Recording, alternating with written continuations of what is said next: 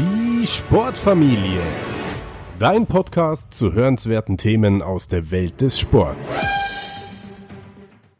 Ich habe mich kürzlich mit unserem guten Freund Lars Riedel getroffen. Lars ist einer der großen Stars im deutschen Sport und hat im Diskuswurf alles gewonnen, was es zu gewinnen gibt. Unter anderem wurde er in Atlanta Olympiasieger und war insgesamt fünfmal Weltmeister. In unserem Gespräch geht es um die Themen Motivation, Umgang mit Krisen, mentale Stärke und Erfolgsrezepte. Darüber hinaus erfahrt ihr, was Lars heute macht und warum Sportler positiv stur sein sollten. Viel Spaß und frohe Weihnachten. Lars, vielen Dank, dass du dir erstmal die Zeit nimmst ähm, für unser kleines Interview. Vielleicht ähm, sagst du kurz den Leuten vorab, bevor in die Fragen einsteigen, für die fünf Leute, die dich noch nicht kennen in Deutschland, bist du ein sehr bekannter Sportler ähm, gewesen und ähm, jetzt auch noch als Person. Was machst du derzeit? Was hast du früher gemacht? Ähm, vielleicht eine kurze Vorstellung. Genau, ich war Leichtathlet, habe im Grunde genommen mich auf äh, Diskuswerfen spezialisiert und ähm, bin bei den ersten Juniorenweltmeisterschaften 86 so das erste Mal international mit dabei gewesen, habe dann einen vierten Platz gemacht und äh, war dadurch nicht ganz so im Fokus und äh, bin bis zur Wende eigentlich eher so derjenige gewesen, der äh, nicht so aufgefallen ist mit seiner Leistung, also so extrem aufgefallen ist halt und dadurch bin ich in so verschiedene Systeme halt was Partei und Doping und so betraf, halt DDR-Zeit nicht so richtig reingerutscht, was im Nachhinein sich als sehr gut herausgestellt äh, hatte. Ähm, und dann bin ich 1991 äh, zum Karl-Heinz Steinmetz gewechselt, rüber nach Mainz und habe dann dort mit ihm sehr gut trainieren können mhm. und habe 1991 dann überraschend dann den ersten Weltmeistertitel gewonnen. Äh, in den Folgejahren dann ähm, 92 halt äh, Olympische Spiele als absoluter Hauptfavorit halt äh, in der Quali rausgefallen. Also es, es, waren so die Höhen und Tiefen da und äh, ja, die Tiefen sind in dem Moment, wo es erlebst, nicht besonders schön. das äh, ist das äh, Extreme dann irgendwo aber im Nachhinein äh, passt das meist alles so zusammen, weil man dann halt sehr, sehr viel daraus lernt. Und das hat mir dann auch äh, für 96 dann geholfen und ja, also fünfmal Weltmeister, einmal Olympiasieg, einmal Rohmaster, siebenmal Zürich gewonnen, so das wichtigste Sportfest, was es in der Leichtathletik gibt dort auch den Startrekord äh, gehabt mit über 71 Metern. Also das waren so die Eckpunkte. Sehr, sehr beeindruckende Leistungen, die du da abgeliefert hast und was du auch alles gewonnen hast. Ähm, mich würde vielleicht zum Start mal interessieren, was dir in deiner aktiven Karriere am leichtesten gefallen ist und was dir am schwersten gefallen ist. Also wenn du jetzt so an deinen Alltag zurückdenkst, vielleicht auch an die Wettkämpfe, was war das leichteste, was war das schwerste? Also am leichtesten ist mir eigentlich immer so alles, was so mit Sprint, Sprung und solchen Dingen zu tun hatte, weil ich äh, das natürlich, äh, ich war ein relativ leichter Athlet und sehr, sehr schnellkräftig so aus dem Bein. Ähm, solche Dinge sind mir leicht gefallen. Mir ist leicht gefallen, ähm, zum Beispiel die Werferei, klar. Ähm, was schon ein bisschen schwieriger war, war die Kraft, ähm, wobei das auch einigermaßen noch ging. Ähm, aber manche Kraftübungen halt waren dann überhaupt nicht mein Ding. Also gerade so Nackenstoßen und sowas, wo das immer wieder auf den Rücken drauf haute mhm. und so oder Kniebeugen so, das war äh, dann nicht so meins. Ähm, was ganz, ganz äh, problematisch für mich war, war einfach Dehnung und, und solche Geschichten, also, also Gymnastik, Dehnung und sowas halt, das war dann überhaupt nicht meins. Hängt das mit der Größe zusammen, mit der Dehnung, ähm, dass das schwierig ist oder ist das einfach typ, äh, typabhängig? Typ, typabhängig. ich bin halt sehr schnell ja. fest geworden von der Muskulatur. Also meine Muskulatur ist eine extrem schnellkräftige Muskulatur gewesen. Das heißt, die hat unwahrscheinlich schnell zugemacht. Also wenn ich äh, Schmerz hatte, deshalb war ich auch sehr viel bei Ärzten, aber die hat halt schützend zugemacht. Deshalb geht es mir auch jetzt mittlerweile da wieder ganz gut. Ähm, ähm, also das, was mir im Grunde geholfen hat von dieser schnellen Muskulatur her, was ich natürlich beim Diskuswerfen brauche, diese extrem schnell äh, zuckende äh, Muskelfaser, die war eben dann manchmal auch ein Nachteil, was so Dehnung betraf. Wie hast du dich in Zeiten, ähm, wo ein Wettkampf, ein wichtiger Wettkampf, sagen wir jetzt mal Weltmeisterschaften oder Olympische Spiele, noch relativ weit weg war, wo wo das noch in weiter Ferne war, wie hast du dich da motiviert? Weil da legt man ja sozusagen auch die Basis natürlich, ähm, um in weiter Ferne dann den Erfolg oder die Goldmedaille zu erreichen. Wie, wie hast du dich motiviert? Ähm, ja gut, das war bei mir so, dass ich ähm, nicht so schnell wieder ins Training eingestiegen bin. Also wir haben Mitte September aufgehört halt. Ähm, die, normal sind die meisten nach drei Wochen wieder ins Training eingestiegen, was auch so das Übliche eigentlich ist. Äh, und bei mir, ich habe dann meistens äh, zwei, zweieinhalb Monate äh, frei gemacht. Ich habe dann in der Zeit so spielerische Sachen gemacht, so, aber habe nichts Spezielles gemacht. Und äh, damit habe ich natürlich erstmal schon ein bisschen weiter hinten angefangen als alle anderen, war aber vom Kopf her wieder richtig frisch, richtig äh, frei. Hatte richtig Spaß wieder dran äh, und wusste eben, jetzt musste erstmal so eine, wie sagt man so schön, so eine, so eine, so eine härtere Phase durchstehen, so dich im Grunde wieder kraftmäßig, wurfmäßig in allem wieder aufbauen. Ähm, aber habe da eigentlich so die Ruhe behalten. Habe auch nie so direkt jetzt an diesen großen Wettkampf gedacht, sondern habe eigentlich dran gedacht, okay, was kommt als nächstes? Also als nächstes kommt die Kraftspitze, das war dann so eine wichtige Sache. Also habe immer Step by Step gedacht halt so. Äh, selbst wenn die ersten Wettkämpfe waren, dann war das halt die erste Wettkampfserie. Also es gibt so bestimmte Phasen halt so und habe immer phasenweise geguckt halt, äh, wo bist du jetzt äh, und wusste ungefähr, wo ich auch in jeder Phase ungefähr stehen müsste. Ähm, und habe mich da jetzt überhaupt nicht verrückt gemacht, halt, wo der mhm. große Wettkampf ist. Das ist dann eher eine Sache der unmittelbaren Wettkampfverbreitung UWV, wo man dann nach der ersten Wettkampfphase dann nochmal rangeht. Dann hat man natürlich das große Ziel dann schon so leicht im Auge. Aber mhm. äh, Februar, März, April, da habe ich auch noch nicht äh, groß daran mhm. gedacht. Jetzt, jetzt bist du ja jemand, der sehr auch über den Tellerrand hinausschaut und auch dir aus anderen Bereichen, ähm, sag ich mal, Anregungen holst. Denkst du denn, dass die deutsche Leichtathletik oder größer gesagt, dass der deutsche Sport da noch viel dazulernen kann aus anderen Bereichen? Oder äh, siehst du schon gute Tendenzen, dass es da, dass da viel von außen auch mit eingenommen wird, was, was gut ist und was für die Sportler nützlich sein kann? Also wir haben ja in Deutschland sowieso ähm, gegenüber anderen Ländern schon mal ein sehr, sehr ausgereiftes Sportsystem. Äh, es sind natürlich viele Dinge aus DDR-Zeiten, gerade was so Sportmethodik und Trainingsmethodik betrifft, äh, leider verloren gegangen. Auch diese ganzen alten Trainer wurden meiner Meinung nach nicht so richtig mhm. integriert halt. Das wäre besser gewesen. Da hätte man viel Erfahrungsschatz mhm. noch äh, retten können. Ähm, andererseits sieht man es ja in den Sportarten oder Disziplinen, gerade der Wurfbereich, den ich nur jetzt ein bisschen kenne, ähm, da sind noch Trainer aktiv, die das äh, mit älteren Trainern noch gemacht haben und da das Know-how mit rübergenommen haben. Und dort sind wir natürlich auch erfolgreich. Ähm, ne, wenn man jetzt guckt im Wurfbereich, Jürgen Schuld ist dort der Bundestrainer und die Trainer, die unter ihm arbeiten, die hat er natürlich schon halt irgendwo ähm, ja, aufgebaut oder die haben äh, natürlich auch äh, immer einen Fokus dahin gehabt, halt, wo die Besten waren. So hat das ja auch mein Trainer gemacht und in manchen Bereichen ist es halt nicht so, dort sieht man auch sofort halt, dass dann der, dass dann der Bezug zum Leistungssport weggeht, zum, zum Hochleistungssport und äh, dann kommen natürlich auch dort nicht mehr die Erfolge. Ähm, die Tendenz oder sagen wir die Stimmung zurzeit ist natürlich absolut gegen den Leistungssport, halt, das mhm. muss man ganz ehrlich sagen halt. Du beziehst und, dich jetzt auch auf die äh, Absage der Hamburger? Zum Beispiel Absage Hamburg, aber natürlich auch was äh, mhm. überhaupt in den Medien permanent unterwegs ist halt, was zwar jetzt die Leichtathletik jetzt äh, direkt jetzt nicht so betrifft halt, außer jetzt einmal die russischen Geschichten da so, aber die wusste ja eh schon jeder, der ein bisschen drin war so. Ähm, ja, das ist halt alles, äh, alles sehr, sehr negativ und ähm, ähm, das, das müssen natürlich die jungen Sportler versuchen, jetzt nicht ranzulassen, sich einfach mal wieder auf seine Leistung konzentrieren halt so. Und äh, die Chancen sind natürlich jetzt größer halt, weil international auch nicht mehr so viel Geld in äh, verschiedenen Ländern jetzt in den Sport reingepumpt wird, sodass natürlich äh, da jetzt die Möglichkeit besteht, wenn du hier in dem System, was ja immer noch sehr, sehr leistungssportfreundlich ist, wenn du da natürlich jetzt eine Top-Leistung jetzt erarbeiten kannst halt, dann bist du rucki ganz weit vorne. Du hast ja schon gesagt, dass äh, gerade auch in, zu DDR-Zeiten wirklich ähm, eigentlich sehr praktikable Trainingsmethoden ähm, angewandt wurden, die vielleicht auch später anders genannt wurden oder äh, schickere Begriffe bekommen haben, aber eigentlich dass viel schon, ähm, dass viel schon gemacht wurde, ähm, was auch heute erfolgsversprechend ist. Wo siehst du denn die, die Parallelen, sag ich mal, oder was ist noch, ähm, was, was konnte noch herübergerettet werden von, von Übungen, die vielleicht jetzt ganz anders heißen, aber die eigentlich auf, auf, ähm, auf das Sportsystem in der DDR auch zurückgegangen sind?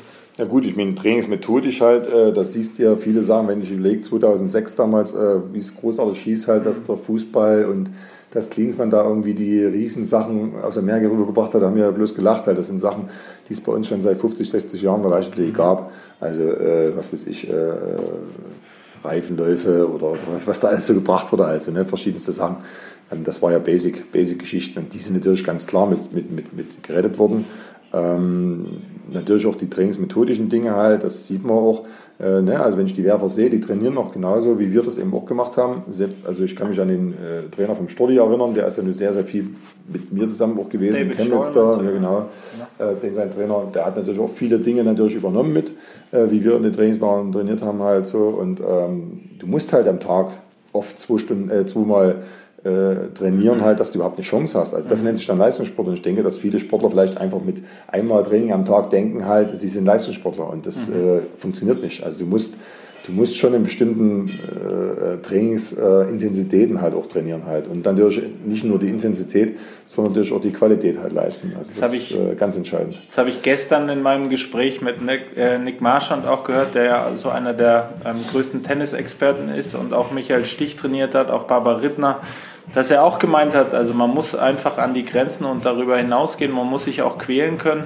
Ist das vielleicht so was, was, du beobachtest, dass, dass es einfach dass es weniger wird, dass die jungen Leute sich da zu wenig quälen oder ist das, äh, wäre das äh, falsch zu sagen? Also ich bin jetzt nicht mehr ganz so drin, ich habe jetzt nicht mehr, bin kein Trainer, habe jetzt auch nicht mehr ganz den Bezug halt zu, habe aber trotzdem viele Kontakte zu äh, äh, Leuten, die drin sind und äh, dort habe ich schon das äh, in den letzten Jahren sehr oft gehört halt, ne, dass eben dieses so, ja, ach, ich, ich bin doch auch Leistungssportler, ich trainiere doch auch und dann hört man mal so ein bisschen rein, und dann fahren sie in Trainingslager, wo du sagst, äh, was will ich denn da so weit wegfahren halt, wenn ich das viel näher, viel besser habe halt. Wenn ich verletzt bin, bin ich in zwei, drei Stunden zu Hause. Haben wir das gemacht halt. Also dieser Trainingslager Tourismus zum Beispiel, sage ich das immer, äh, der muss nicht unbedingt sein. Und äh, genauso ist aber auch, äh, ähm, was dann wirklich die Härte des Trainings betrifft halt. Also ich muss natürlich halt schon mir bestimmte Basics so erarbeiten, dass ich auf diesem Niveau dann auch Wettkämpfe bestreiten kann und mhm. dort in diesen Wettkämpfen dann auch eine Chance habe, ganz vorne hinzukommen.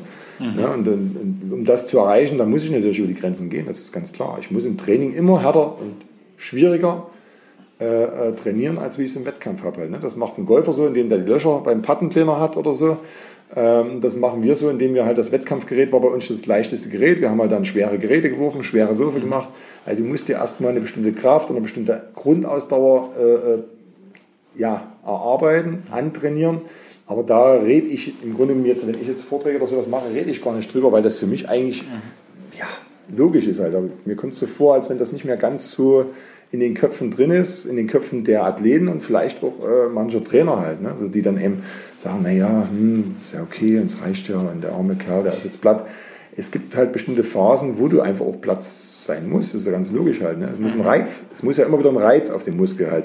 Und nicht nur auf den Muskel, meiner Meinung nach ist es ein Gesamtsystem halt. Ich muss als Athlet immer wieder bewusst trainieren halt. Also dass ich die Übungen, die ich mache, auch immer wieder in Bezug setze zu dem, was ich am Ende erreichen will. Das ist, denke ich, äh, eine ganz, ganz wichtige Sache. Also diese Aufmerksamkeit, wie gestalte ich mein Training und was mache ich momentan gerade. Also im Jetzt wirklich das auch äh, mit vollster Energie, nicht nur körperlich, sondern auch geistig halt äh, zu machen. Halt. Gibt es da Beispiele, die dir einfallen aus deiner wirklich langen aktiven Zeit auch oder ähm, vielleicht jetzt aus dem aktiven Sport noch oder dem heutigen Sport? Ähm, Athleten müssen jetzt auch gar nicht Leichtathleten sein. Sportler, du hast ja wirklich äh, zig Sportler auch kennengelernt aus anderen Sportarten, die dich da begeistert haben, einfach von ihrer Einstellung, von ihren Routinen ähm, ja, zu ihrem Sport. Oder wo du dir vielleicht auch sogar was abgeschaut hast? Also ich hatte zum Beispiel das Glück, mal den El Oerter kennenzulernen, der leider nicht mehr lebt, viermal olympischer äh, Olympiasieger im Diskuswerfen. Ähm, und ähm, er hat im Grunde ähnlich dann sich auf große Wettkämpfe zum Beispiel vorbereitet. Halt, ne? Also äh, ich habe ihm das ja nicht gesagt, wie ich das mache so und er hat mir dann so ein bisschen erzählt, dass er eben dann einfach auch den Mut hatte in bestimmten Phasen, wenn du dir alles erarbeitet hast, dass er dann auch loslässt, also als Schnellkraftsportler. Ne? So, dann hat er eben vor zehn, also zehn Tage vor großen Wettkämpfen, hat er dann eben nur noch die Einheiten angetickt, also mal kurz geguckt halt, geht es noch so, weil es bringt ja nicht acht oder sieben Tage nochmal vorher voll hart zu trainieren, weil die Auswirkungen dessen halt, des Reizes auf den Muskel, erst zehn Tage danach Auswirkungen hat. Das heißt, es ist ja Quatsch, halt. dann habe ich nach dem Wettkampf, nach meinem größten Wettkampf die Auswirkungen. Das will ich ja gar nicht. Halt. Ich will die ja so, also ist doch viel vernünftiger, kurz zu gucken, ob es noch geht, aber Ruhe ranzulassen halt. Weil wir haben gemerkt, die Ruhe ist einfach eine ganz, ganz wichtige Sache. Die Pause, mit der Pause im Grunde genommen, äh, steuere ich das Training, steuere ich die Leistung. So, und drei Tage vor dem großen Wettkampf haben wir eben gar nichts mehr gemacht. Und das hat der L. Otter M 20, 25, 30 Jahre vorher genauso gemacht. Mhm. Das ist ja das Witzige halt. Ne? So, äh, und er hat eben auch gesagt, wenn er, also klar gibt es heutzutage viele äh, Sportpsychologen und vielleicht ist es bei manchen auch ganz gut. Ich habe mich mit Britta unterhalten, ähm, und sie sagte auch, dass Britta, Britta Steffen halt, Britta und Steffen. Ähm, die sagte eben, die hat mit ihrer Psychologin halt so bestimmte Dinge ausgearbeitet, in Peking halt dann so, ähm, was Peking? Ich weiß gar nicht genau. Also jedenfalls irgendwo war es gewesen halt, mhm. wo die alle dann China äh, gerufen haben, China, China, China. Mhm. Und äh, sie hat das halt dann so umgesetzt, äh, dass sie eben gesagt haben, immer die das rufen halt, dann rufen die Britta, Britta, Britta. Ne? Also, also äh, okay, das ist, das ist vollkommen okay, ne? wenn das für jemanden hilfreich ist, ist es super halt. Ich hatte jetzt das Glück halt, dass ich das für mich selber ausgemacht habe halt und äh, durch den Eltern auch so ein paar Dinge mitgekriegt habe, die ich aber vorher auch schon ähnlich umgesetzt habe. Also einfach reinzugehen und zu sagen, so, die sind alle wegen dir da. Also einfach so eine positive Grundeinstellung, dieses, dieses niemanden äh, äh, unterschätzen von den, von den Gegnern, aber es ist auch so, oder Konkurrenten würde ich eher sogar sagen, du machst dort deinen eigenen Wettkampf. Also dieses immer wieder, viele gucken viel zu sehr und, und konzentrieren sich viel zu sehr auf die anderen und den muss ich schlagen und die Trainer sagen dann noch, pass auf den auf und alles Quatsch halt. Ich muss auf mich konzentriert sein halt und das ist das ganz Entscheidende. Ich glaube, da können sich gerade junge Leistungssportler viel von dir abschauen. Ähm, du warst ja auch mental wir hatten es gerade schon kurz, du warst mental sehr, sehr stark, auch in den entscheidenden Momenten. Trotzdem hattest du auch deine schmerzlichen Niederlagen, aber du warst mental sehr, sehr starker Sportler. Gab es für dich äh, gleichbleibende Rituale, an die du dich erinnern kannst, ähm, die dir vielleicht auch ein gutes Gefühl gegeben haben vor dem Wettkampf, in dem Wettkampf? Ähm, was waren diese mentalen Taktiken, die du angewendet hast? Also eine Sache gab es natürlich halt, das muss man sagen, am Anfang des Ganzen. Ja. Ähm, am Anfang des Ganzen ähm, weiß ich auch, die ersten größeren Wettkämpfe, die ich hatte, halt, da war ich auch natürlich nervös, bist du sowieso halt, da war ich auch zittrig, da hast du auch manche Sachen vergessen, die du vorher vorgenommen hast. Also, also da sind natürlich auch Niederlagen gekommen, aus der Quali rausgeflogen und solche Sachen halt. Ne? Das ist einfach klar. Man muss halt sehen, dass man aus diesen Fehlern lernt. Ähm, und äh, eine ganz wichtige Sache war für uns eben diesen letzten Tage, dass wir da wirklich bestimmte Rhythmen eingebaut haben. Das hieß, mhm dass wir eben, mit dem Trainer habe ich eben viele so Spielchen gemacht, halt hier so dieses Dame-Spiel zum Beispiel als Schlagdame, also so verschiedene Sachen. Dabei bei diesen Spielchen habe ich halt immer wieder gemerkt, wie frisch ich vom Kopf wurde. Also am Anfang habe ich oft gegen ihn verloren, dann wurde es so halb und halb und am Ende hat er kein Spiel mehr gegen mich gewonnen. Also das war extrem halt, wie, wie dann mein Kopf frisch wurde und ich dann echt wirklich, äh, ja, durch diese Ruhe nicht nur den Körper, äh, sagen wir mal, wieder, ja, frisch gekriegt habe und, und, und, schnell und, und spritzig gekriegt habe, sondern das Gleiche ist im Grunde mit dem, mit dem Kopf passiert. Mhm. Das war eine sehr, sehr wichtige und gute Erfahrung. Dann hatten wir natürlich halt auch einen Zeitrhythmus an diesem Tag halt. Also das heißt, dass wir dann genau wussten halt, du fährst lieber noch eine halbe Stunde eher ins Stadion, da lieber legst dich dort ein bisschen auf eine Bank. Also das Zeitmanagement, äh, um das Ganze äh, zu entstressen oder um es einfach locker und, und, und, und ruhig äh, zu erleben halt, das ist ein ganz, ganz wichtiges. Wir hatten natürlich klar, ich habe halt auf Kaffee extrem äh, angesprochen, äh, trink halt, habe halt kaum Kaffee getrunken und habe natürlich an den Wettkampftagen natürlich dann äh, Kaffee getrunken. Dann auch so eine Kaffeekanne noch mit äh, reingenommen halt so. Da habe ich meist nicht groß was getrunken, aber ich wusste, ich habe es dabei. Also einfach so für sich selber so ein paar Dinge zu überlegen, zu auszuprobieren, die bei einem funktionieren mhm. und die man im Training eben nicht macht, sondern eben dann nur im Wettkampf. Also würde ich jetzt so sagen, ne? dass, dass du einfach dann irgendwann eine Überzeugung hast, dass Dinge, die auf einmal noch was dazu bringen. Das heißt, Viele machen ja, sind so die Trainingsweltmeister.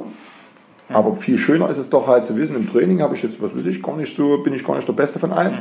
Aber ich habe für einen Wettkampf super Überzeugungen halt. Und wir, wir werden durch unsere Überzeugungen halt werden wir bestimmt, wir leben nach unseren Überzeugungen, also das können wir nicht ändern, aber wir können natürlich die Überzeugungen ändern halt, indem wir halt irgendwelche positiven Dinge halt mhm. erleben. So, und da kann halt jeder für sich dann irgendwo sich Rituale, und vielleicht ist da ein, mhm. ein, ein Psychologe manchmal ein ganz guter oder ein guter Trainer oder so oder ein guter Freund, ne, der einfach sagt, Mensch, ich habe da eine Idee und so und das und das hat bei mir funktioniert oder so, ne? oder auch jemand, der eine Firma hat oder keine Ahnung mhm. halt, der mit Menschen zu tun hat. Also einfach da mal ausprobieren, ein bisschen gucken halt, was passt zu einem, was ist für einen irgendwo wesentlich halt, wo merkt man, das bringt mich voran halt so. Und so eine, so eine so positiven Dinge halt einfach mit ins Training, im Training schon mal zu probieren. Wir haben das mit Kaffee auch im Training probiert. Mhm. Und dann natürlich, wenn es funktioniert halt und immer wieder funktioniert, dann wird es eine Überzeugung. Mhm. Und dann gehst du einfach ganz anders, ganz sel viel selbstbewusster in so einen Wettkampf rein. Jetzt läuft nicht immer alles planmäßig. Ähm, du gehst gerade auch in deiner Biografie da sehr äh, eindrücklich ähm, äh, darauf ein, dass du, also du warst 92 in Barcelona, glaube ich, schon einer der, der Top-Mitfavoriten. Du warst 96 sehr unter Druck, weil du dann einfach die, diese Leistung auch von den Weltmeisterschaften natürlich auch bei, der, bei den Olympischen Spielen wiederholen wolltest. Ähm, vielleicht kannst du uns da nochmal ins Boot holen, wie das für dich war und ähm, was du vielleicht auch ähm, da für dich daraus gelernt hast oder wo du gesagt hast, stopp, hier geht es nicht weiter, jetzt muss ich es anders probieren. Also gerade auch in einer Situation, wo es eben nicht so läuft oder wo es unerwartet schwierig wird, Vielleicht kannst du da die Situation kurz beschreiben, was 96 da vorgefallen ist. Also 92 war es so, mein Trainer durfte nicht mit und dort habe ich eben auch gemerkt, wie wichtig natürlich auch ein Trainer ist, einfach nur dieses nochmal bestätigt zu kriegen, halt wenn du rausguckst halt so, heute kannst du ja sogar miteinander reden, aber früher ging das nicht. Einfach nur, dass er einfach eine Bewegung macht, wo du zwar schon weißt, das meint er, aber ne, diese Sicherheit halt, das, das ist ein ganz wichtiges Ding. Auch dann nicht während des Wettkampfs, sondern in der Zeit zwischendurch, da ist ja so viel Zeit immer und alles halt so, wirst du von, hast du viele Schulterklopfer und alles so, also da beschützt dann schon ein Trainer, der hält es ein bisschen ab von dir. Also 96 war natürlich schon die extreme Situation in der Richtung, dass ich einfach eine Topform hatte, eine Top-Quali gemacht habe und äh, dann im Finale einfach, ich bin halt anders reingegangen. Ich habe dort im Grunde genommen äh, ja, mehr Risiko für, ersten, für den ersten Wurf gemacht und das ging halt schief. Äh, und dann war natürlich die Situation halt zweiter Wurf auch nochmal schief. Also der dritte war der Hop oder Top. Nach dem, nach dem, dritten äh, Versuch muss man vielleicht noch dazu genau. sagen, ähm, für alle Nicht-Leichtathleten wird ja ausgesiebt nochmal. Das heißt, ähm, ich glaube acht. Acht kommen acht weiter und vier fallen raus genau. von den zwölf. Mhm. Und, ähm, also du hattest zwei Fehlversuche? Ich hatte im Grunde zwei Fehlversuche. Ähm, und äh, der Ring war beim zweiten dann eben so ein bisschen stierisch ge gewesen durch die hohe Luftfeuchtigkeit. Ich habe halt nicht gewischt und bin beim zweiten dann weggerutscht. Äh, und dann äh, von, zwischen ersten und zweiten Versuch war halt die Zeit schon unwahrscheinlich lang. Also das dauert halt natürlich halt so in so, einer, in so einem Wettkampf. Und ähm, das kommt dir gefühlt halt wie mehrere Stunden vor. Und da mhm. drängen natürlich brutal viele negative Gedanken in deinen Kopf rein. Und das wegzudrängen oder wegzudrücken, kostet unwahrscheinlich viel Energie. Und ich habe halt gemerkt nach dem zweiten, wenn ich das jetzt nochmal machen müsste, dann bin ich platt, dann geht gar nichts. Und ähm, habe im Grunde dann das Denken weggelassen. Also irgendwie kam dann das Bauchgefühl hoch und habe einfach dem Bauchgefühl dann den Raum gegeben. Und das Bauchgefühl hat einfach im Grunde vielleicht ein Fluchtgedanke, keine Ahnung, raus. Ich will hier weg, ich will hier raus. Und die einzigste Möglichkeit, die es gab, war ihm so einen Kampfrichter zu fragen, ob er auf Toilette kann halt. Und dann sind wir in die Katakomben rein und da wurde natürlich schon mal die Lautstärke weniger und, und, und ja, man ist irgendwie von dem unsicheren Lars weggegangen. Also hat es ein Psychologe mal danach mal irgendwann gesagt. Also, aber so, dann bin ich da rein und dann, ich weiß gar nicht, ob ich dann irgendwie war, egal, aber dann vom Spiegel kurz gestellt, nochmal so zwei Dinge, die so wichtig sind, einfach nochmal so kurz genommen halt. Also es sind ja viele Dinge, die man hätte machen können. Ich habe einfach zwei genommen so und äh, von der Technik habe die nochmal im Kopf genommen, das, schnell Fuß und so alles. Und jedenfalls wieder raus, Kampfstadt draußen gewartet, und da war der Beton so schön trocken und dort habe ich nochmal eine Imitation gemacht, also auch nochmal was für die Sicherheit und so. Und bin dann reingekommen und dann wusste ich eben, es sind jetzt nicht mehr nur noch, äh, nicht mehr elf Leute dran, sondern es sind eben nur noch fünf oder vier jetzt vor dir halt. Ne? So, und jetzt wusste ich, okay, die Zeit ist jetzt nicht mehr so lang, sondern dann hast du wieder deinen normalen Rhythmus. Also hatte in der Zeit im Grunde keine negativen Gedanken. Darum ging es eigentlich. Also das ist, glaube ich, das Wichtigste, dass du irgendwas findest, dass du dann eben, äh, ja, mal kurz mal kurz rauskommst aus dem mhm. Ganzen halt. Wie bei einem Schachspieler, der vielleicht mal von einem Brett weggeht und wieder neu in die Situation reingeht. So ähnlich war das hier. Und äh, habe mir auch vorgenommen, halt einfach einen ganz normalen Wurf zu machen, mhm. so wie im Training halt. Weil im Training waren die einfach alle über 65 und ich brauchte ja nur über 65 Meter zu werfen, um weiterhin im Wettkampf zu sein. So. Es hat geklappt. Also äh, habe vorher noch geworden. Ich habe vorher ein bisschen den Ring ausgewischt, genau. Ich, es hat geklappt. Ja. Es ist immer ein bisschen Glück dabei, das muss man auch sagen. Ähm, und genau, und dann hatte ich ja die Möglichkeit, das Ganze noch äh, eigenständig halt zu drehen, habe im fünften dann einen Mission Rekord geworfen. Das Interessante ist natürlich, dass du dich da aus der Situation natürlich ähm, sozusagen aus die, in, die, in die Vogelperspektive wieder gehen konntest und ähm, einfach zu sagen, aus diesem inneren Dialog vielleicht auszubrechen und zu sagen, was, ähm, was kann ich machen jetzt, weil ich glaube, viele ähm, bleiben dann einfach in ihrem ähm, inneren Gefängnis sozusagen. Und äh, ich glaube, diese Vogelperspektive ist vielleicht auch ein, ein sehr mhm. guter Tipp für junge Leistungssportler, dass man sich einfach da noch bewusst nochmal zurücknimmt und die Situation von außen betrachtet. Ja, das ist, äh, deshalb bin ich auch voll der Meinung halt, dass man Wettkämpfe trainieren muss. Also es geht nicht nur um, de, um das Training halt, um eine bestimmte Form zu erreichen, sondern ich muss ja auch, ich bin, diese Form will ich ja im Wettkampf äh, rüberbringen. So, das heißt, dass der Wettkampf für mich das ist, um also da, mich dort zu präsentieren. Im Grunde ist der Wettkampf eine Präsentation meiner Leistung, die ich mir erarbeitet habe. So, ne? Also für mich erstmal, nur für mich und für meinen Trainer halt. Und was, was müssen wir noch ändern, damit wir noch einen Tick mhm. weiter vorkommen. So. Das ist die erste Sache des Wettkampfs. Und die zweite Sache ist natürlich halt, dort wirst du immer wieder neue Situationen vorfinden. Und umso mehr Wettkämpfe du machst, umso öfters wirst du Dinge erleben und dann kann dich halt irgendwann mal nichts mehr überraschen halt. Das, das ist ja auch das, wenn man von einem erfahrenen Sportler spricht, der 15 Jahre das Ganze schon macht, mhm. der ist halt erfahren, der hat halt schon vielleicht 150 Wettkämpfe gemacht halt. Ne? Und jetzt kommt so ein junger Sportler dazu und dann platzt eben irgendwie der Diskus weg, den er gerade werfen will und davon gibt es eben nur noch ein Modell und jetzt ist er zu schüchtern halt, äh, einfach dem Kampfrichter zu sagen halt, mhm. äh, pass auf, ich muss jetzt auf den warten oder so irgendwas, sondern nimmt halt einen anderen und damit ist der Wettkampf, ist der Wurf schon mal in der Hose, also hat er schon mal einen, Wettkampf, äh, einen Wurf schlecht oder weniger halten, wo eine Chance hat. Also einfach so verschiedenste Dinge halt sind das. Also ich habe das dann im Nachhinein auch gemerkt. Einfach den Wettkampf zu trainieren. So. Also du glaubst, dass das auch trainierbar ist sozusagen. Es gibt ja auch viel in vielen Sportarten, ich kenne selber viele Beispiele, die einfach im Training oder mir auch sagen, im Training sind sie so gut oder sind so ähm, perfekt und bringen es voll auf den Platz oder auf die Bahn oder was auch immer. Und im Wettkampf fällt es schwer. Glaubst du, sowas ist trainierbar oder glaubst du, es ist auch ein bisschen unveränderlich oder kann man da wirklich gezielt was machen? Also ich bin überzeugt, dass es trainierbar ist und ich bin auch überzeugt, dass es oft am Trainer liegt, mhm. weil wir haben das auch selber gemerkt.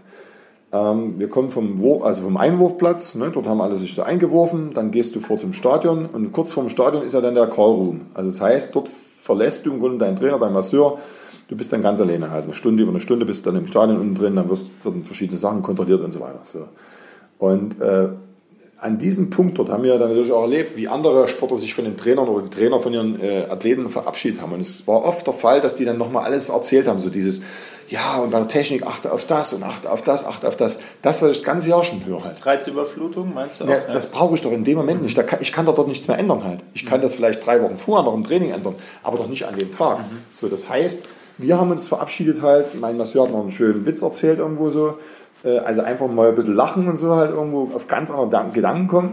Und mein Trainer dann einfach mir auf die Schulter geklopft, hat sich verabschiedet und hat gesagt, hier, Lars, genieß es, mhm. hab Spaß, freu dich drauf. Also es geht um dieses Positive, auf dieses präsentier dich. Hey, dafür hast du das ganze Jahr lang, dafür hast du das ganze Jahr lang geackert. Um dich hier zu präsentieren, um hier zu zeigen halt, was du dir erarbeitet hast. Halt. Also sprich, einfach denjenigen frei zu machen von Angst. Das ist, glaube ich, die Hauptaufgabe des Trainers halt in dem Moment halt. So. Und wenn du dem anderen sagst, ja, achte auf das und denk dran, das darfst du nicht machen und das darfst du nicht. So, meistens tun die ja noch so im Negativen was formulieren halt so. Ja, dann, wenn du dann die, die Fehler aufgezeigt kriegst nochmal halt so, na, was soll dann passieren? Dann passieren die Fehler. So, also das ist eine ganz, da, da denke ich halt, ähm, sicherlich liegt es manchmal ein bisschen auch am Athleten dann halt so, aber wenn er es viel und sehr oft trainiert, man muss es so sehen, wenn du normale Wettkämpfe jetzt relativ oft hast und Grand Prix Sportfeste, wo du dich immer mit den Besten misst, das ist immer das Entscheidende immer mit dem Besten zu messen, weil dann weißt du, okay, der hat halt schon das Niveau gezeigt mal, dann bist du auch, bist du auch nicht überheblich halt so, ne? dann weißt du, okay, es kann immer mal das und das passieren. So. Aber äh, du hast dann schon bestimmte, bestimmte sagen wir, Levels des, der Anspannung und der, der Aufregung schon öfters gehabt, dann wird das immer weniger. So. Der ganz große Wettkampf, da habe ich auch die Nacht vorher nicht groß geschlafen. Da ist wieder wichtig, die zweite Nacht vorher gut zu schlafen. Mhm. Ne, die Nacht vorher kannst du sowieso vergessen, hast du fünf, sechs Stunden halt. So. Das ist halt einfach so. Ne, das kriegst du aus dem Kopf jetzt nicht so raus. Also können manche vielleicht, aber ich mhm. konnte es nicht. Aber die zweite Nacht vorher so, also sind alles so kleine, kleine Bausteine halt so, äh, die man sich überlegen muss, wo man rumspielen muss halt so. Ähm, aber das Entscheidende ist wirklich halt, dass du dass du dann an diesem Tag halt dich früh im Grunde im Bett, wenn du aufwachst, schon drauf freust halt, dass du sagst, wow, geil, jetzt geht's endlich los. Mhm. So, und dieses, das darfst du auch nicht zu zeitig halt, diese Explosion des Ganzen halt. Du musst das immer so ein bisschen unten halten und erst im letzten Moment halt dann, äh, bevor der Wettkampf dann losgeht, da musst du dann im Grunde von, von, von Konzentration ganz oben sein halt. So. Jetzt haben wir über die direkte Phase vor dem Wettkampf gesprochen, um den Stress zu reduzieren und, sage ich mal, sich auf die eigenen Stärken zu besinnen. Gibt es auch was in der äh, Vorbereitungsphase auf den Wettkampf, was man, was man machen kann? Also viele schwören ja auch auf Entspannungsübungen. Gibt es irgendwas, was du, was du empfehlen kannst oder was du für dich selber als, als ähm, sinnvoll äh, erkannt hast, was man in der täglichen, ähm, im täglichen Leben machen kann? Ja, also ich denke im Nachhinein, ich habe es jetzt nicht so bewusst jetzt direkt gemacht, aber da ich christlich erzogen worden bin halt und äh, das erzähle ich auch auf Vorträgen öfters mal, ich bin der Meinung halt, dass Dankbarkeit ein ganz äh, wichtiger Erfolgsfaktor ist. Aber nicht nur im Sport, halt überall, ne? das ist ganz klar.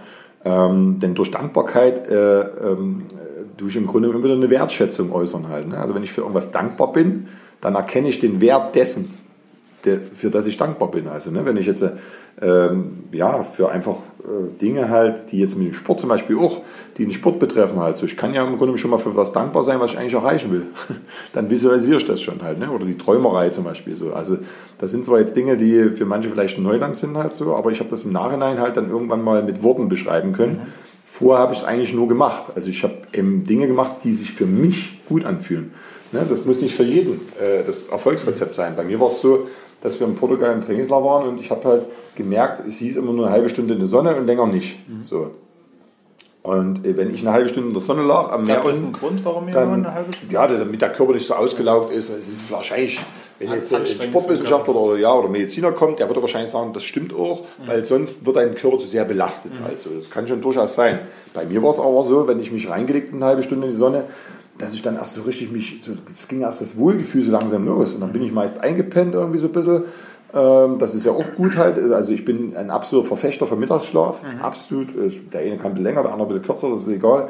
Äh, Was sich der Körper gerade so nimmt halt. Ähm, Der Körper ist ja auch nicht blöd. Das hast du auch in der, in der aktiven Zeit Genau, also sehr oft natürlich in, in den extremen Trainingslagern vor allem halt. Ne? So, also wenn du jetzt im normalen Training warst, habe ich nicht immer gemacht, aber in den Trainingslagern äh, jeden Mittag.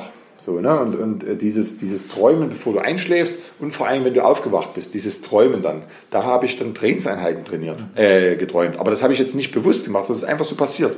So, ne? Also einfach, und diese, du hast richtig im Traum, hast du gemerkt, ob du heute gut drauf bist oder nicht. Also das richtig bei der technischen Ausübung hast du gemerkt, oh, das geht heute nicht so richtig. Und das nächste Mal hast du gedacht, boah, oh, ja, herrlich. Und damit visualisierst du natürlich bestimmte Dinge halt. Also heutzutage sagt man ja visualisieren oder sowas halt. Ich habe es halt immer Träumen genannt, weil ich fand das einfach, es war ja Träumen so.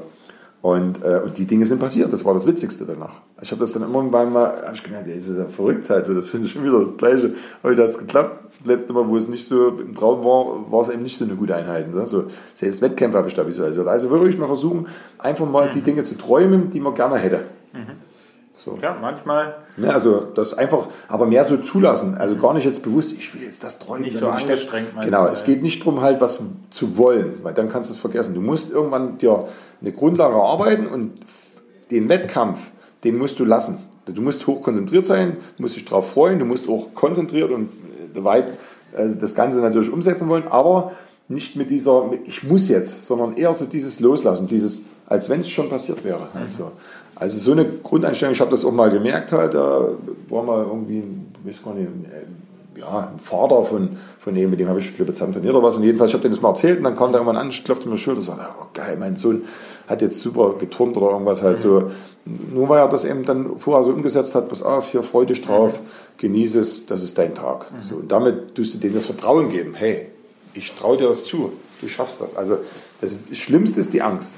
Ne? Egal was es ist halt. So, die Angst ist immer das Schlimmste und die hemmt halt. Die hemmt, ja. Und das ist das, warum die Sportler halt dann nicht ihre Leistung abrufen können in dem Wettkampf. Halt. Das ist meine Meinung. Ich habe auch gehört, dass eigentlich auch die, also jeder Sportler, ich glaube, das muss man auch nochmal betonen, oder auch die, ähm, die Stars, ob es jetzt in der Musik äh, ist oder in, in, in, im Sport, alle haben, äh, sind nervös, sage ich mal, vor einem Auftritt. Ähm, ich glaube, das, da ist keiner gefeit. Man muss nur diese Nervosität, glaube ich, in Energie Kanalisieren. umwandeln Genau. und dann, Die äh, das ist die Kunst. Ja, das genau, ist die Kunst. genau. Richtig Aber- zu fokussieren. Was bringt mich weiter? Und das, das muss ich vorher testen. Das muss ich vorher genauso trainieren. So, ne? Also ich, Ja. im Grunde deshalb sage ich, in den Trainingseinheiten muss ich Spielchen machen. Ich muss übers Jahr bestimmte Spielchen machen, ich muss im Jahr, übers Jahr bestimmte Tests machen, probieren, immer wieder probieren. So wie ich verschiedene Trainingsdinge ausprobiere und merke, das klappt, das klappt nicht.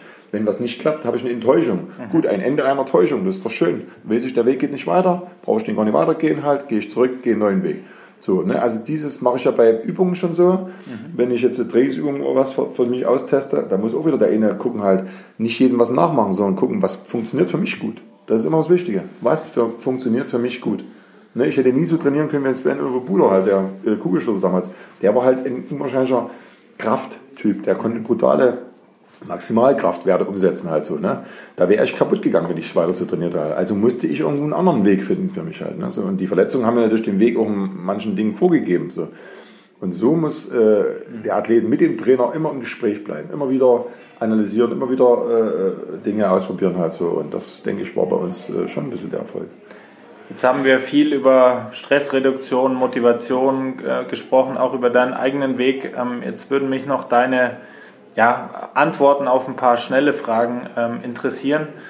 Ähm, gehen wir jetzt einfach Stück für Stück durch. Welcher Mensch kommt dir zuerst in den Sinn, wenn du an Erfolg denkst und warum? Boah, sehr gut. Hm. Ja gut, ich würde natürlich jetzt Otter nehmen halt so, weil er einfach äh, aller vier Jahre die Olympischen Spiele gewonnen hat. Und hat damals seitdem oder es hat überhaupt hat, noch hat niemand überhaupt noch keiner jetzt in der Einzeldisziplin jetzt so geschafft. Äh, Ich glaube, Carl Lewis kann sein, dass er einen Weitsprung geschafft hat. Aber ähm, El Otter damals vor allem, es gab ja damals keine Weltmeisterschaften zwischendrin oder Europameisterschaften oder sowas. Es gab aller vier Jahre nur diesen einen riesengroßen Wettkampf. Und dann musst du ja zwischen den Jahren dich ja trotzdem weiterhin fit halten. Und, und, und also das ist eine, meiner Meinung nach eine Riesenleistung gewesen. Zumal er ja auch, einmal hat ihm sogar ein Arzt vorher gesagt, halt, du kannst nicht starten. Mhm. Und er hat sich trotzdem dann irgendwie durchgequält und hat das Ziel einfach nicht aus den Augen verloren und hat ihm gesagt, okay, ich schaffe das trotzdem halt. Ne, so. Dann ähm, die Frage, wenn du nur zwei Fitnessübungen wählen könntest, ähm, ähm, theoretische Frage konstruiert auch, aber sagen wir, du kannst nur zwei Fitnessübungen noch machen. Welche würdest du, welche würdest du wählen oder welche kommen dir sofort in den Kopf? Die, Reisen. Ähm, also Reisen ist so die Ganzkörperübung, die konnte ich dann am Ende nicht mehr machen. Ist auch aber, technisch. Aber die ist technisch anspruchsvoll und ist eine Ganzkörperübung halt, wo ich äh, bestimmte, bestimmte äh, Dinge drin habe. Ich habe die Gra Beinkraft erstmal drin, dann habe ich natürlich diese Hüft, diese schnelle Hüfte äh, mhm. drin äh, und dann die Zugübung, äh, muss natürlich das Gewicht oben noch ausbalancieren und muss dann nochmal aus den Beinen wieder raus halt. Also es ist eine perfekte, die perfekteste Kraftübung eigentlich halt. Fällt Wer, noch, für einen Werfer jetzt halt. Fällt also. dir noch eine ein? Oder und, äh, das wäre die, ja. Das, das wäre, wäre im Grunde im Reisen. Und vielleicht ein Fitnessgerät, ähm, das du, ähm, auf das du in deiner aktiven Zeit schwer verzichten konntest oder was so dir eine gute Basis geliefert hat? Na gut, ein Fitnessgerät wäre es jetzt nicht. Bei mir wäre es eher eine spezielle Kraftübung. Das heißt, äh, ich lag im Grunde auf dem Rücken ähm, und habe dann mit dem Arm so einen 3-Kilo-Ball nach unten geschwungen und habe dann eigentlich eine Wurf, eine Abwurf Geschichte nach oben gemacht. Also habe dann im Grunde speziell den Ball nach oben geworfen, habe dabei aber immer noch mit dem anderen Bein so ausgeglichen. Das heißt, ich habe im Grunde meine Beine, meinen Rumpf ausruhen können und habe halt nur aus dem Rumpf halt im Grunde genommen aus dem Arm äh, oder aus, der, äh, aus, aus dem Brustmuskel, habe halt dort die spezielle Kraft eben unwahrscheinlich gut entwickeln können. Halt, ne, so. ähm, was sind Leistungstests, die du jedem Sportler empfehlen würdest oder denkst du, dass Tests vielleicht sogar überschätzt sind? Oh, das ist ja, das ist, äh, es ist sicherlich, äh, es ist gut in einem bestimmten Alter. So, ich denke mal so zwischen 15 und 18 sind diese Tests sicherlich sehr gut und wichtig halt so. Äh, äh, ne, dass man da mal gucken kann, was hat der bestimmte Fähigkeiten oder wo kann er sich auch ein bisschen quälen und solche Dinge halten. Also gerade ein Cooper-Test ist natürlich für ein, äh, also zwölf Minuten, äh, wie weit ich dann renne, also ist natürlich für einen Werfer halt schon eine ziemlich heavy Geschichte halt. Ne? Hast, so, hast, du nicht gerne so, gemacht? Äh, nee, nicht unbedingt, aber es war trotzdem gut. Ja. Also weil ich einfach dann wusste, okay, an dem Tag musst du halt hier mal durch. Ne? So, also es kann nicht alles Spaß machen, so ungefähr. Und ähm, und das denke ich mal, das ist, äh, mhm. das ist schon ganz gut. Äh, später musst du halt einfach gucken halt so. Aber die, die, dieses Austesten ist schon wichtig. Also wir hatten bestimmte Übungen, Schlussweitsprung, Dreier-Schlussweitsprung oder Kugelwurf rückwärts, Kugelwurf vorwärts. Das sind Übungen, die haben wir permanent drin gehabt halt. Ne? So, also auch wieder eine Ganzkörperübung, äh, wo du schon auch da so ein bisschen bestimmte Fähigkeiten äh, in dem Moment ab, ablesen kannst. Aber es gibt halt welche, die können die Übungen relativ gut und werfen dann trotzdem nicht den Diskus weit. Und andere können sie nicht so gut und haben halt wieder für den Diskus halt dann einfach. Also du kannst jetzt nicht brutal vergleichen, aber du kannst da mhm. zumindest Tendenzen bei dem einzelnen Sportler abrufen. Wenn du eben weißt, der hat halt immer nur so 24 Meter die vier Kugel geworfen und jetzt wirft er es auf etwa 25,5, dann weißt du schon, dass das Gesamtniveau einfach mhm. besser ist halt. Jetzt habe ich nur noch drei kurze Fragen. Du hast äh, aufgrund deiner sportlichen Karriere und deiner Erfolge auch unglaublich viel prominente Sport, ähm, Sportler, sage ich schon, unglaublich viel prominente Leute, bekannte Leute abseits des Sports kennengelernt. Gibt es da jemand, äh, wo du sagst, dass der hat dich besonders fasziniert oder vom Auftreten vielleicht besonders begeistert? Oder? Boah, fällt mir jetzt so auf, auf die Schnelle jetzt. Äh, also El Oerter war sicherlich halt eine sehr ähm, sehr charismatische aber abseits Figur. Des Sports, also. Aber abseits des Sports. Ach so, ja, na gut, den hab, ja, aber den habe ich ja natürlich nur von Weiden jetzt bei diesem okay. Vortrag halt so. Das war natürlich für mich, ja, das war sicherlich halt von der Energie her äh, sehr, sehr interessant. Auch mhm. die ganze Denk- und Herangehensweise an Dinge halt ist einfach so komplett anders halt. Äh, äh, und wenn wir uns da ein bisschen was also wir alle jetzt im Grunde auf der Welt irgendwo so ein bisschen was annehmen würden, halt die ganzen Führungskräfte, dann würde es sicherlich halt äh, viel, viel mehr Harmonie und, und im Grunde mhm. keine Kriege und solche Sachen geben. Aber ähm, ja, man kann ja mal träumen.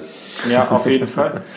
Ähm, Gibt es Bücher oder Dokumentationen, die du jungen Sportlern empfehlen kannst, ähm, die du vielleicht, die dir selber nützlich waren oder? Also habe ich jetzt für den Sport, äh, habe ich jetzt, äh, also im Sport, in der Zeit des Sports habe ich sowas eigentlich jetzt kaum gehabt. Ich habe danach erst äh, einiges gelesen, aber so in der Zeit des Sports fällt mir jetzt glaube ich nichts ein. Jetzt so Nee, da habe ich jetzt nichts. mehr. Kein Problem. Mhm. Wenn du äh, abschließend gefragt, wenn du jungen Sportlern vielleicht noch einen, ähm, einen Ratschlag geben könntest, du hattest eine lange Karriere, du hattest Ups und Downs, welchen Ratschlag würdest du, würdest du jungen Sportlern geben? Oder vielleicht welchen Ratschlag würdest du deinem 20-Jährigen selbst geben? Ähm, also gut, ich, also Ratschlag ist ja so eine schwierige Geschichte halt. Ne? Das ist ja schon mal vom Wort her so halt, ist auch ein Schlag.